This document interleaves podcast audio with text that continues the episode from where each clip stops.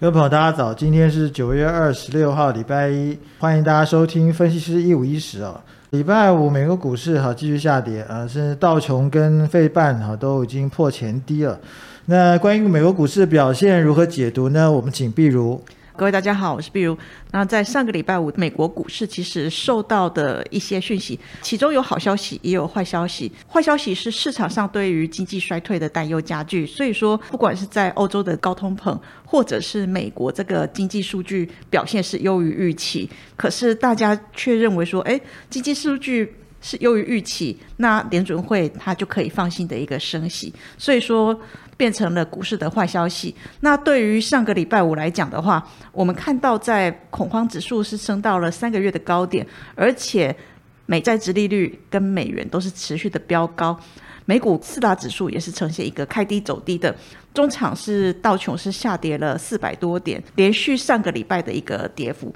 那我们观察到在这两周，其实以 S M P 五百指数的部分，累计两周就下跌了高达。九点二个 percent，那道琼的话，虽然说跌幅是比较轻一点，它都是比较属于大型股，也是跌了八趴，而且创了六月以来最惨的双周的表现。至于纳斯达克指数是呃跌了超过十个 percent，这个地方状况是二零二零年三月以来呃疫情崩盘以来最大的一个双周跌幅。我们观察到在上。个礼拜，嗯，美国 Fed 主席 Powell 他在礼拜五是说，受到疫情干扰，那美国可能会进入一种新的常态，而且联准会会持续的对应一连串的这个异常干扰。那副主席也是表示说，最近来看的话，工资它并没有跟上通膨，影响的话，最重要的是。低收入跟固定收入的家庭，所以说在他们的谈话市场上是解读，他们并没有要救金融市场的一个打算。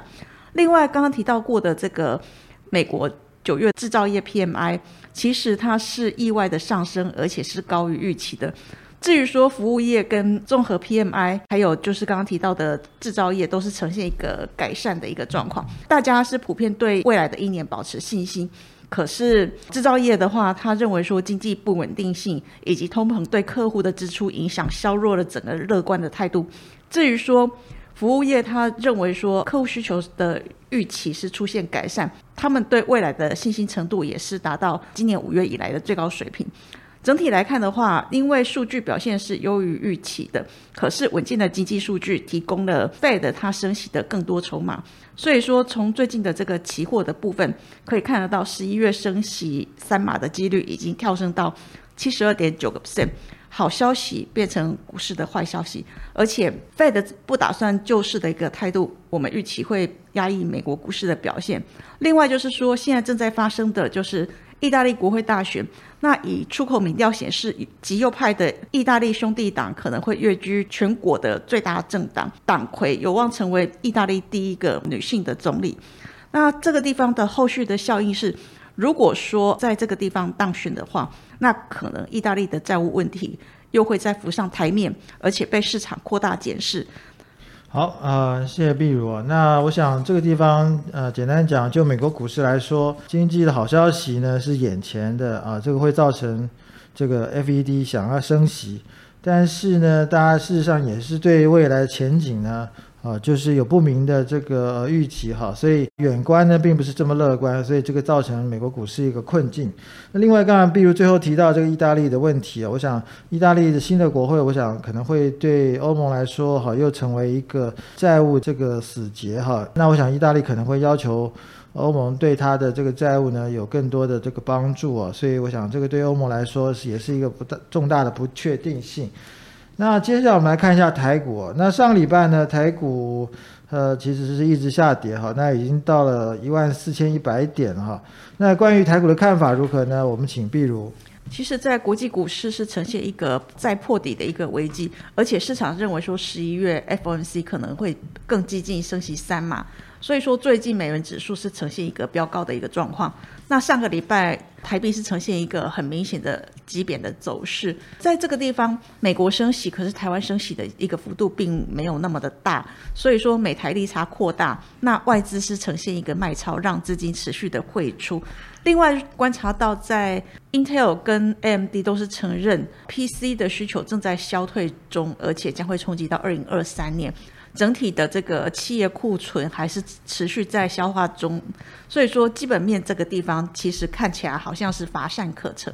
由于说资金往美元跟债市这边去流动，所以说以基本面来看的话，台股的这个转折点看起来还没有到。另外就是说，地缘政治的这个部分，其实大家也是高度的关心，尤其是在俄罗斯这一边，它会不会扩大全面开战？呃，动用化武跟核武，这个地方也是市场上担心的。这个月来讲，虽然说十月份没有 FOMC 会议的一个干扰，可是进入美台的超级财报周，那先前联邦快递 FedEx，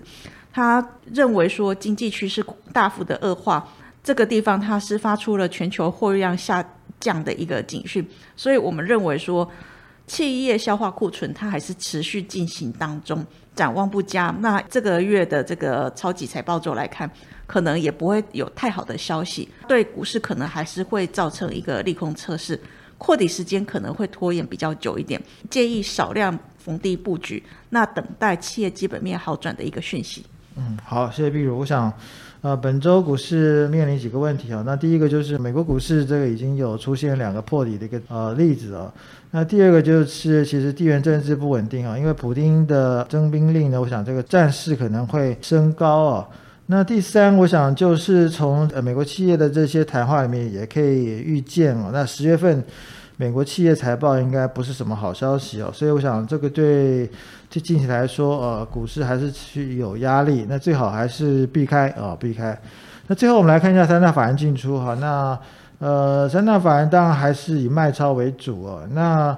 关于这个三大法人进出有什么值得注意的？我们请比如。在上礼拜五，其实三大法人的一个动作还是呈现一个卖超，最主要还是在外资合计卖超了一百六十八亿元，其中在外资的部分就卖超一百四十点五亿元。那投信的买超幅度还是呈现一个比较降低的一个状况。以最近的一个外资买超最多的这个金额最大的个股。还是在于货柜航运的部分，以及在伺服器相关。另外，在中小型银行股也是连续呈现买超，还有在电池的部分。至于说卖超的个股，则是集中在像是航空啊，或者是比较大型的呃晶圆代工的这种半导体股、细制材跟水泥。至于说投信的部分，它买超金额最大的包括了在伺服器相关啊、光学镜头、钢铁。太阳能系晶圆以及在这个呃主机板的部分，至于说卖超的个股，其实就比较偏向